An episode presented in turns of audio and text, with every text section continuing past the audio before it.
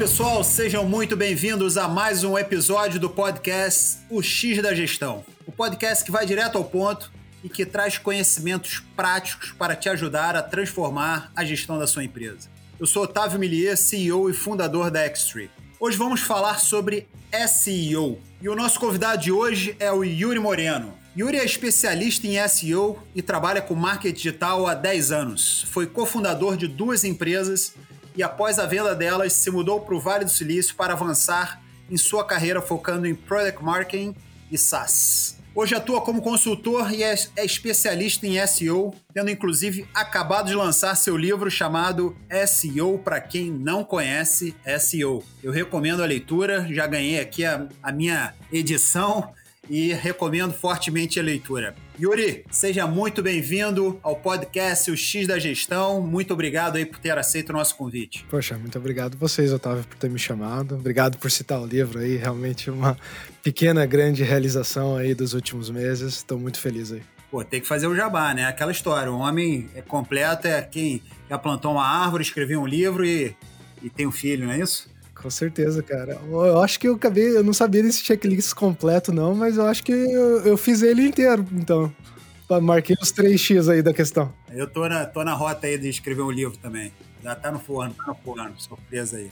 Pô, já, já tem um leitor, com certeza. Vamos nessa então, Yuri. Vamos bater esse papo aí bacana sobre SEO.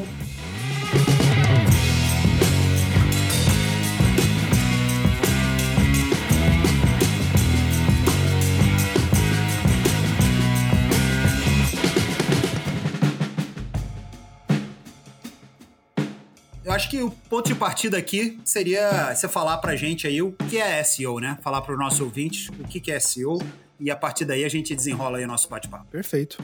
Esse, inclusive, foi um dos motivos do livro que, eh, que eu escrevi sobre né, o SEO, para quem não conhece SEO mesmo, porque é, é um termo que é, é, muito usado por aí, né, mas fica às vezes essa falta de definição, de clareza do que ele realmente é. E ele é uma sigla, para a gente começar do básico, né, SEO stands for Search Engine Optimization. Então, se a gente for traduzir isso no sentido da, da abreviação ali é otimizar né, o seu site, seu conteúdo para os mecanismos de busca.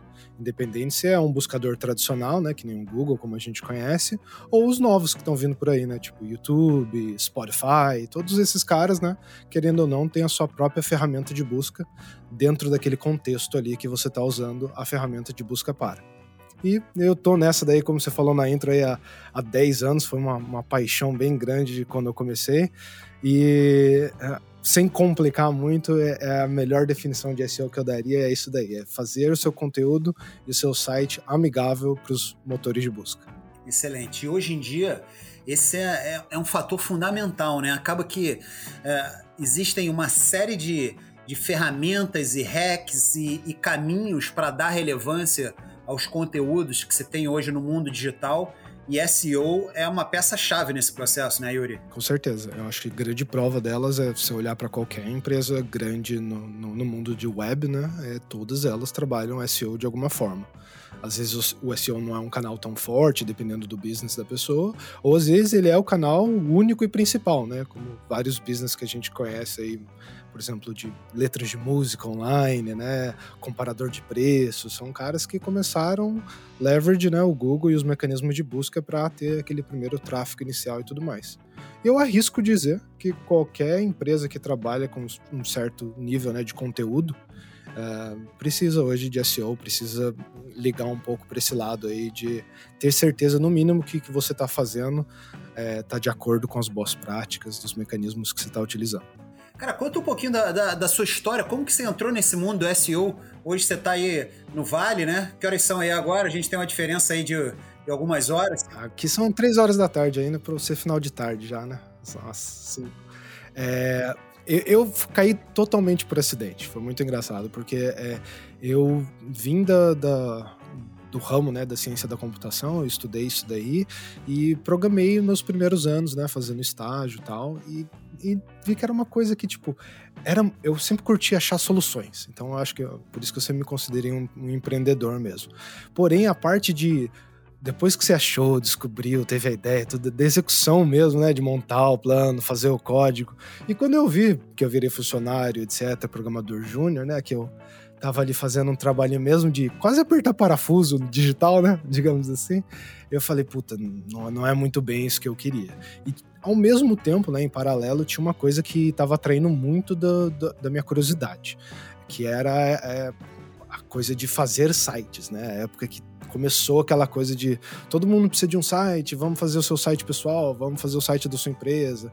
E eu entrei nessa daí muito com a curiosidade de, tá, como que alguém faz um site, né? Comecei a aprender desde a parte de programação ali, como é que subia um servidor, colocava os arquivos no servidor e tinha um site rodando. E aí, de uma que eu comecei a ter os meus sites, né, rodando, acabou que, tá, e aí, o que, que eu faço com isso, né?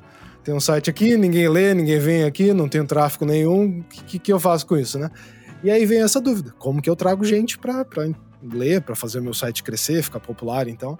E eu comecei a pesquisar métodos, né, canais de aquisição, de tráfego, etc. E eu acho que o SEO entrou por aí, né, por acidente. E por ele ser o, o vamos dizer assim, o mais técnico dos canais, né, porque vem uma coisa de você está trabalhando com algoritmo de busca, então eu já sabia o que eram algoritmos por vir dessa escola de ciência da computação. Eu e por não ter custo nenhum, né? Diferente da mídia paga e tal, né? Que você tava comprando. Para um, um, moleque recém-formado ali, era tipo a minha menina dos olhos, né? Eu olhava e falava, puta, isso aqui é legal, hein, cara? Eu consigo fazer conteúdo aqui e ver a galera chegando aqui, ver o meu site ranqueando. E naquela época a concorrência era outra, né? Então, rapidamente eu consegui fazer, rapidamente eu consegui ver resultado, mesmo com conhecimento raso, né? De quem estava começando só. E isso me atraiu demais, porque é, não demorou muito também para acontecer de meus sites estarem ganhando com AdSense, né? Que era a forma que eu monetizava eles ali, mostrando os anúncios do Google, né? E isso chegou rapidamente ao, ao mesmo valor ali, ao mesmo patamar que eu ganhava no meu estágio, que não era muita coisa, né? Então, isso fez de SEO virar uma coisa maravilhosa nos meus olhos. Você falou de mídia paga, SEO, enfim, o caminho mais barato que você trilhou aí, empreendedor nato, né? Começando ali a jornada, é isso aí mesmo. E todo, todo empreendedor, bom empreendedor, parte por aí mesmo, né? Fala um pouquinho pra gente, Yuri, como é que é essa diferença, essa lógica da mídia paga pro SEO, como que as empresas fazem SEO? Vamos, vamos tangibilizar um pouquinho aí para o nosso ouvinte a, a, a turma que está dentro das empresas, seja empreendendo ou, ou não, como executivo, enfim, como é que isso é na prática? Vamos trazer para um exemplo tradicional, vamos dizer, então, né, que é a, a, mídia paga a gente pode ainda considerar, é, como ela é, o formato de advertising, né, de a, anúncio de mídia mesmo. Então, é comprar o clique, é comprar a impressão, ou como a gente conhece no formato de web, né, é comprar ali na revista, na, na lista amarela, aquele anúncio ali em destaque. A forma orgânica, o SEO, é simplesmente você estar tá na lista porque você está ali no resultado na ordem alfabética, no caso. Inclusive, é até um, um, uma curiosidade aí para os nossos ouvintes aí que o Jeff Bezos disse que escolheu a palavra, o nome Amazon, simplesmente porque era A, para aparecer no topo do, do Yahoo na época que a ordenagem era por ordem alfabética, não era por relevância nem nada do tipo, né? E então, essa é a diferenciação clara, né? O pago é o que você está pagando para alguma rede te, te dar aquela impressão, aquele, aquele espaço publicitário, e orgânico você está aparecendo porque você merece, digamos assim, né? Você é um resultado bom para ser mostrado. E uh, eu fui muito para esse lado aí porque é, é, é a questão de ter a curiosidade, brincar e não ter a dificuldade de ter cartão de crédito, coisas do tipo que eram muito mais complicadas naquela época, né? Ter cartão de crédito internacional, já que o billing vinha em dólar e tudo mais. Então o SEO me atraiu por isso, porque eu simplesmente entendia que eu podia produzir, produzir conteúdo, tentar otimizar esse conteúdo para o mecanismo de busca e ter o mecanismo de busca olhando e falando para mim, pô, esse é um cara que tem um resultado legal, merece aparecer aqui, eu não vou cobrar nada dele. E, e aí que vem o meu primeiro tráfego. E aí, respondendo a, a sua parte de como as empresas já se organizam para fazer isso, é, eu, inclusive, meu primeiro trabalho mesmo com SEO foi numa agência, né? Então, foi lá em São Paulo. E eu já peguei contas como, por exemplo, a Centauro, logo de cara, uh, ah, para fazer, que eram contas grandes e tal. E isso numa época que ainda as coisas de SEO estavam engatinhando no Brasil, né? E é, foi aí que eu tive a primeira ideia mesmo de como as empresas se estruturam, né? As agências para atender essas empresas, né? Então a gente tinha um departamento de mídia paga que fazia muito AdWords, uh, Facebook Ads nem existia direito naquela época, né? Tava começando, a AdWords ainda dominava meio que sozinho e a galera às vezes fazia um Bing, outros mecanismos de busca menores. Uh, e a parte do SEO também foi sempre 100% para o Google quase, né? Raramente a gente se preocupava, otimizava para Bing e Yahoo, né? Uh, e era muito o cara de SEO da agência ou da empresa em house sentando com o time editorial, sentando com o time de desenvolvedores. Naquela época a gente nem tinha muito produto para si só, né? Tipo, produto era uma coisa muito que era parte já ali do, do mix dos times que a gente tinha de desenvolvedor, com os, os gerentes mesmo, os executivos do negócio. E eu comecei a entrar nesse mundinho falando muito com essa galera que estava fazendo o site. Como, quando eles subiam página nova, eu ia lá, verificava aquelas páginas, falava se estava certo, se estava errado, se a página tinha entrado no índice do motor de busca, né? E, e ficava tendo a responsabilidade meio que de acompanhar também os resultados e reportar para eles sempre o ranqueamento dos grupos, de keywords, de palavras, o que estava trazendo dinheiro em venda mesmo dentro de e-commerces, por exemplo ou de conversão de lead para quem era B2B, né? E aí que eu comecei a entender que a maioria das, das empresas ou tem um próprio departamento de, de mídia orgânica, né, SEO, que vai desde lidar com brand, né, até PR e SEO, ou eles têm uma agência que é especializada em SEO, né, uma agência focada naquilo, que vai vir com um time de duas, três, cinco pessoas produzindo conteúdo, tentando ranquear aquele conteúdo. Perfeito. Então, só para entender aqui na, na, na, parte de estrutura de times, é, você falou, tem o time interno, o time externo, o time externo normalmente agência, e vamos dar uma, uma situada aqui, desde uma empresa é, que está começando na, na, jornada do SEO, de começar a gerar relevância é, na, no mundo digital para os temas e, e, palavras e conteúdos que a empresa gera, é, o que, que você considera que seria uma estrutura básica, quais as peças chaves básicas para começar nessa jornada de SEO? Você falou de redator, né? Então fala pra gente aí, o que, que seria assim uma estrutura é, mínima que você recomenda para começar uma empresa a gerar relevância na, no mundo digital, na internet aí? Tem muita empresa pequena que vai e começa só com o redator, como você falou, tá? Então ele, por exemplo, contrata uma pessoa de redação mesmo, editorial, jornalista, jornalista que tem esse treinamento ou foco ou experiência em SEO e fala, ó, enquanto a gente está pequeno, né, você vai produzindo conteúdo aí que você acha que vai ser interessante para o nosso público-alvo, usa alguma ferramenta ou outra para dar uma olhada uh, nas métricas de SEO, né, de volume de busca e tudo mais, e produz para gente. O certo seria ter alguém dedicado de SEO, fazendo esse acompanhamento, esse planejamento, e ele trabalhando com esse jornalista ou com esse time editorial aí. E aí realmente vai depender do tamanho da empresa, né? De quantos conteúdos eles querem produzir no período, ou de quantas pessoas estão envolvidas naquele processo editorial. Então, por exemplo, um jornal, né, obviamente, que está muito preocupado com SEO e já vem com um time editorial gigante, né? Então, é, é uma estrutura. Um e-commerce, por exemplo, está muito preocupado em ter os produtos online, os gerentes ali tendo os melhores produtos selecionados e o cara de SEO só passando de vez em quando e dando uma pincelada num título, numa descrição.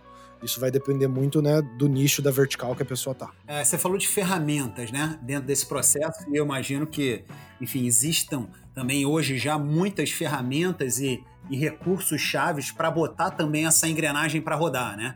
É, e, e às vezes as pessoas podem imaginar, pô, para eu ter uma estrutura de SEO, é, começar a fazer isso, vai, vai ser um investimento que eu não tenho capacidade, ou uma estrutura que hoje eu não posso priorizar, ferramentas que eu não vou poder investir, etc. Dá uma perspectiva para a gente aí, por favor, também, como é que a gente coloca isso na prática, ou seja, dicas de ferramentas, recursos, o que, que é, hoje é, tem de melhores práticas aí nesse mundo do, do SEO? Eu acho que de ferramentas a gente pode começar então falando do, do, ground zero, né, do básico e que também efetivamente vai ser o de graça, né, que não vai ter custo nenhum, que é o próprio Google. Então, já que você está otimizando para a ferramenta de busca deles, é aprender a usar a ferramenta de busca deles. Aprender a, a realmente ir e olhar os resultados que você quer tá querendo alcançar, né, seu target keywords, né, dar uma olhada o que está aparecendo no resultado de busca lá, quem são seus concorrentes, entender a SERP, né, que é simplesmente uma abreviação para Search Engine Result Page, né, que é a página de resultado como um todo, né? Tá aparecendo imagem, tá aparecendo vídeo, é, que tipo de conteúdo, né, o Google está querendo servir mesmo aqui? São artigos, são tutoriais, são a, a, agregadores, né? Para você conseguir entender a intenção daquela query, né, daquela busca e o que, que a ferramenta de busca está tentando entregar para o usuário. Essa é a primeira coisa que você precisa ter um entendimento. E aí também passando a utilizar o que o próprio Google já te dá. Então o Google já te dá o Search Console, que é, quando você entra lá, verifica que você é o dono daquele site, daquele domínio, e o Google fala, ok, então eu vou te mostrar métricas que só você, como dono do negócio, pode ver, né? Ele vai te mostrar impressões, cliques, o CTR, né? Que é o click-through rate, a impressão pelo clique como porcentagem, né? E sua average position, a posição média. Então, só ali eu consigo entrar no Search Console e ver o que o Google está falando para mim como fonte oficial, de olha, eu estou te mostrando tantas vezes, tantas pessoas estão clicando nessa palavra, essa palavra tem mais clique do que essa. Então, esses são os primeiros insights. Então, eu sempre falo para a galera: quer começar com SEO, não sai comprando ferramenta hoje, não. Primeiro, vai, aprende a usar o Google, os operadores de busca e o Search Console. em parceria com tudo isso, também um pouco de talvez uma métrica interna sua, né? Se você está usando um Google Analytics para medir visitação, navegação nas páginas, se você é um programador e gosta de entrar direto no server log e olhar sua, seu tráfego por ali, independente de qual seja o seu o grau técnico, né? É usar as ferramentas que você tem disponível de graça.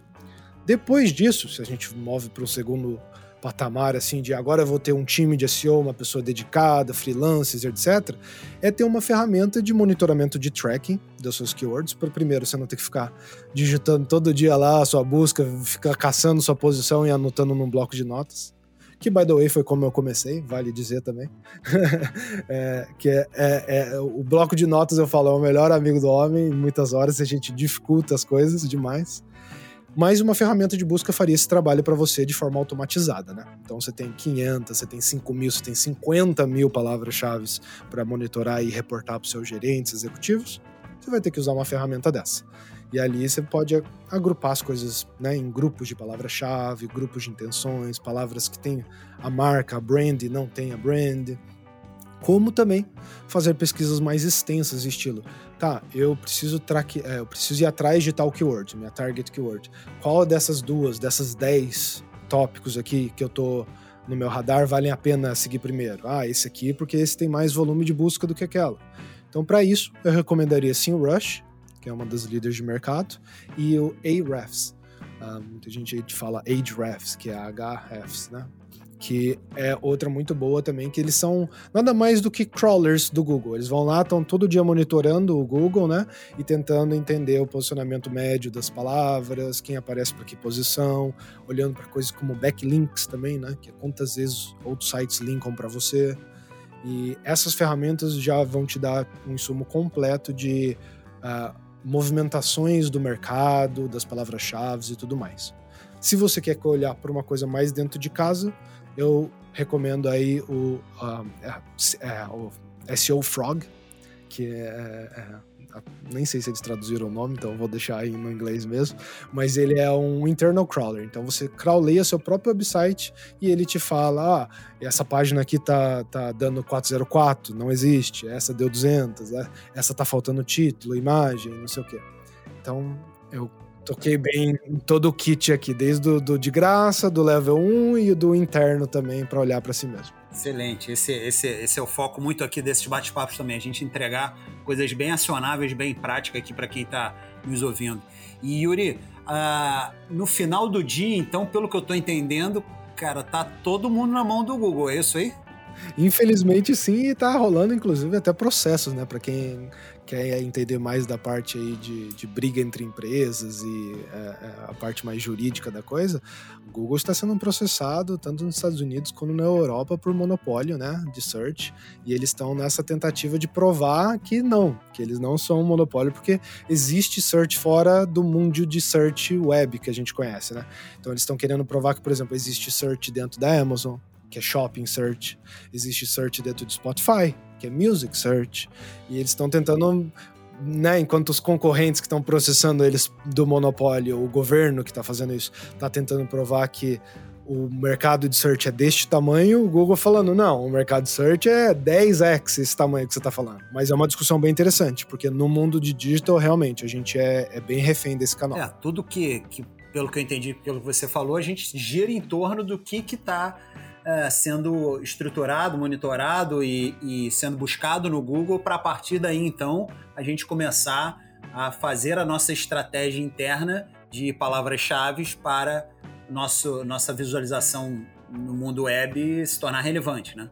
Exatamente, porque SEO tem. Acho que você matou na mosca aí quando é, eu, veio demanda na cabeça, né? Que é.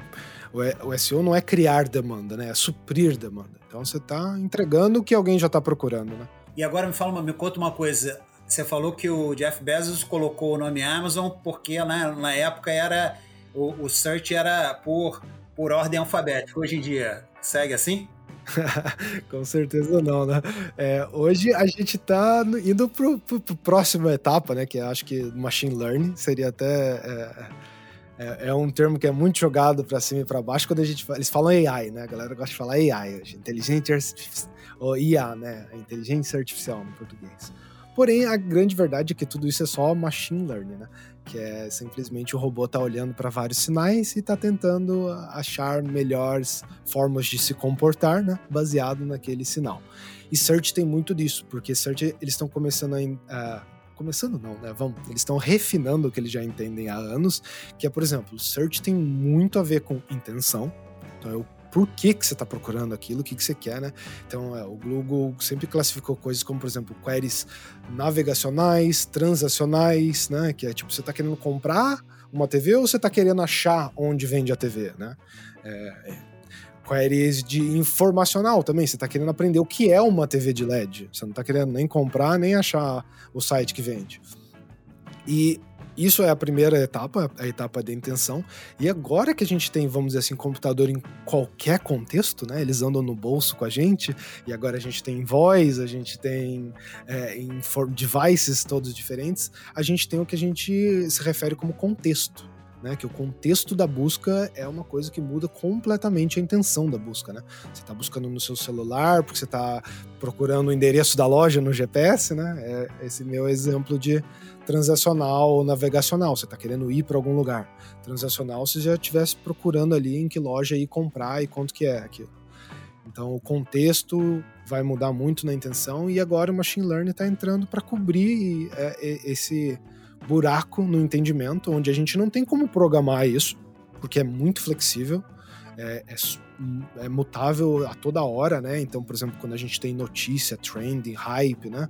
É uma coisa que precisa ser adaptada e, e, e é, a gente tem que agir de acordo com aquilo ali é, no momento específico e é impossível a gente escalar isso sem a ajuda de machine learning. Então, é, é acho que é para esse lado aí que a gente está indo para tentar suprir uma coisa que a gente já sabe que precisa ser suprida, só que a gente não entendia como. Bom que já se passaram em uns 20 e poucos anos que a Amazon foi, foi criada e deu, deu, deu chance aqui para um nome X-Tree com, com X no início não ser pego por essa ordem alfabética aí. Yuri, me fala um pouquinho aí pra gente também como é que estão os trends nesse, nesse contexto aí de, de inovação, de tecnologia. Você que está aí no Vale, traz, dá, dá pra gente aí alguns inputs aí do que, que você tem visto aí uh, em termos de, de, de inovação e tecnologia?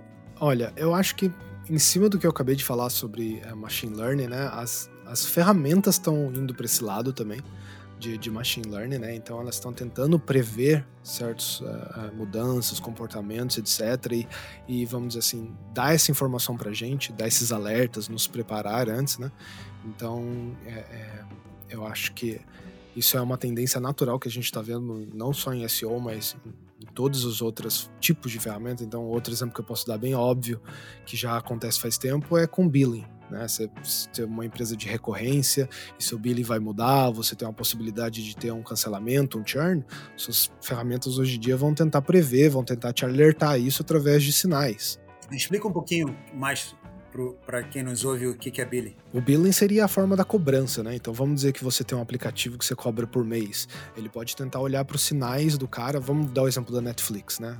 que é uma cobrança mensal ali. Ele pode olhar e falar: olha, esse cara não está assistindo é, seriado já faz tantos dias e ele tem uma alta chance de, de não renovar no mês que vem, de cancelar nesse mês, entendeu?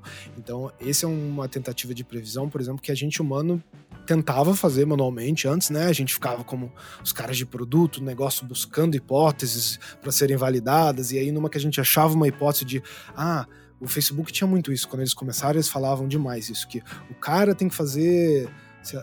Agora eu não vou lembrar o número exato, mas era tipo de três a cinco conexões na primeira semana, né? Para ele ser ativado na plataforma mesmo, para ele continuar usando a plataforma mesmo. E todos os produtos tentam sempre achar esse aha moment, discovery moment, né? Ou esse, esse lugar também do, do cliff moment, né? Que é onde você vai perder o cara. Quando ele tá prestes a sair, você pode fazer uma coisa antes. E a gente é muito. É, é, vamos dizer, talvez pouco criativo, ou a gente não consegue escalar essa hipótese em, em milhões de alternativas para tentar testar, que nem o machine learning faria. E o machine learning está começando a fazer isso de uma forma escalável em várias coisas. O exemplo que eu dei foi do billing, mas deixa eu dar outro, por exemplo, do Alibaba, que foi genial, que é totalmente fora da caixa, mostra como nós humanos nunca conseguiríamos pegar isso. Os caras descobriram, olhando para o perfil do público, de mulheres que tinham um número de sutiã maior do que X, tinham uma tendência de um ticket médio de tantos por cento a mais. Quando que um analista vai sentar e pensar que um tamanho do número de sutiã vai influenciar com o ticket médio do cara? Nunca. Nunca. É uma coisa que um machine learning combinando zilhões de data points vai olhar e falar: olha, tem uma correlação forte aqui. Não sei se é verdade, mas eu tô vendo essa correlação acontecendo. E aí cabe nós analistas irmos lá e provarmos aquela correlação.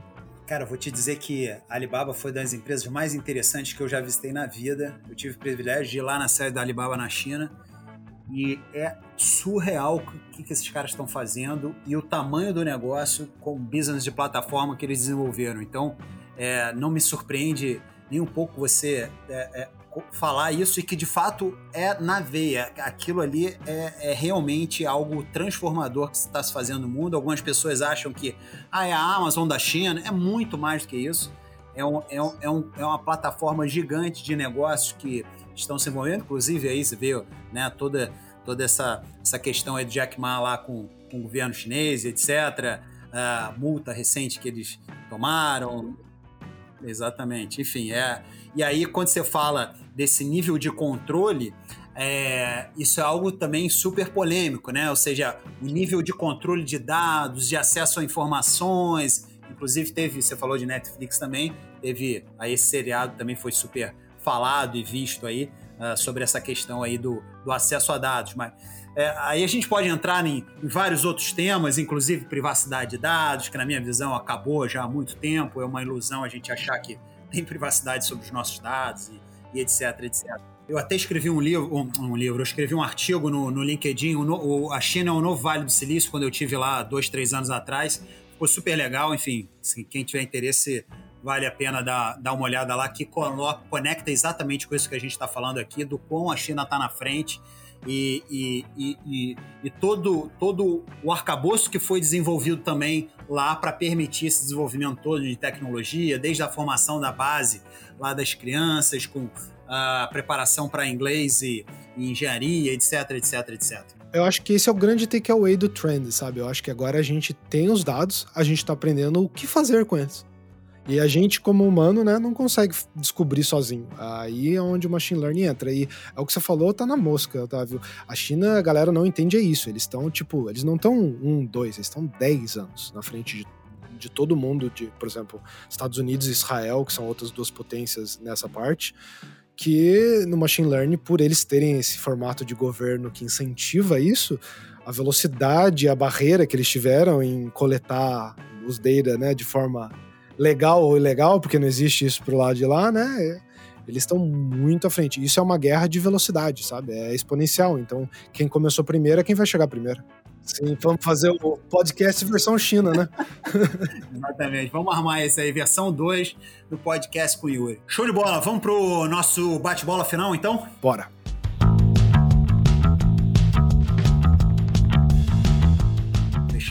Vamos lá. Fonte de pesquisa e conhecimento que você usa com frequência.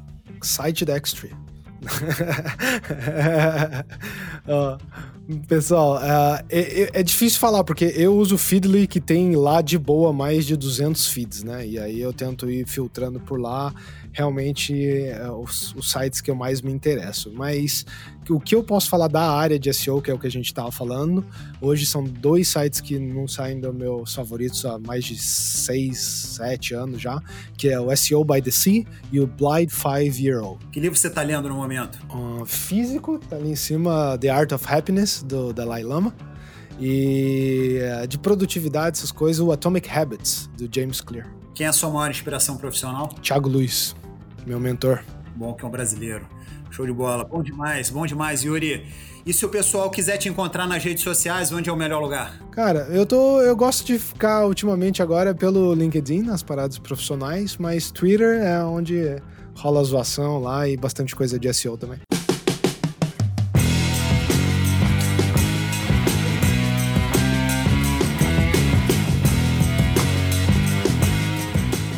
Muito obrigado aí pelo, pelo bate-papo, super legal. Esse é um tema super relevante cada vez mais, né, para qualquer tipo de empresa.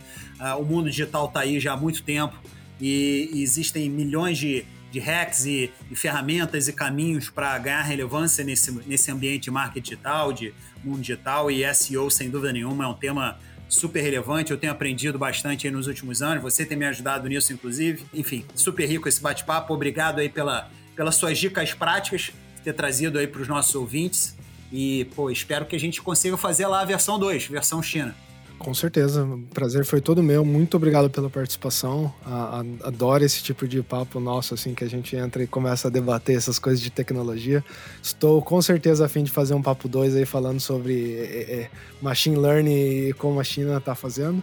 E se eu falei muita coisa, muito termo técnico e alguém que está ouvindo aí ficou boiando aí, eu aproveito para fazer o jabá de novo do meu livro que é SEO para quem não conhece SEO, tá, pessoal? É literalmente o básico do básico. Qualquer um pode ir lá e começar do zero. Excelente, Yuri. É isso aí, pessoal. Espero que tenham curtido. Obrigado pela audiência. Mais um podcast, o X da Gestão. E até o próximo episódio. Valeu!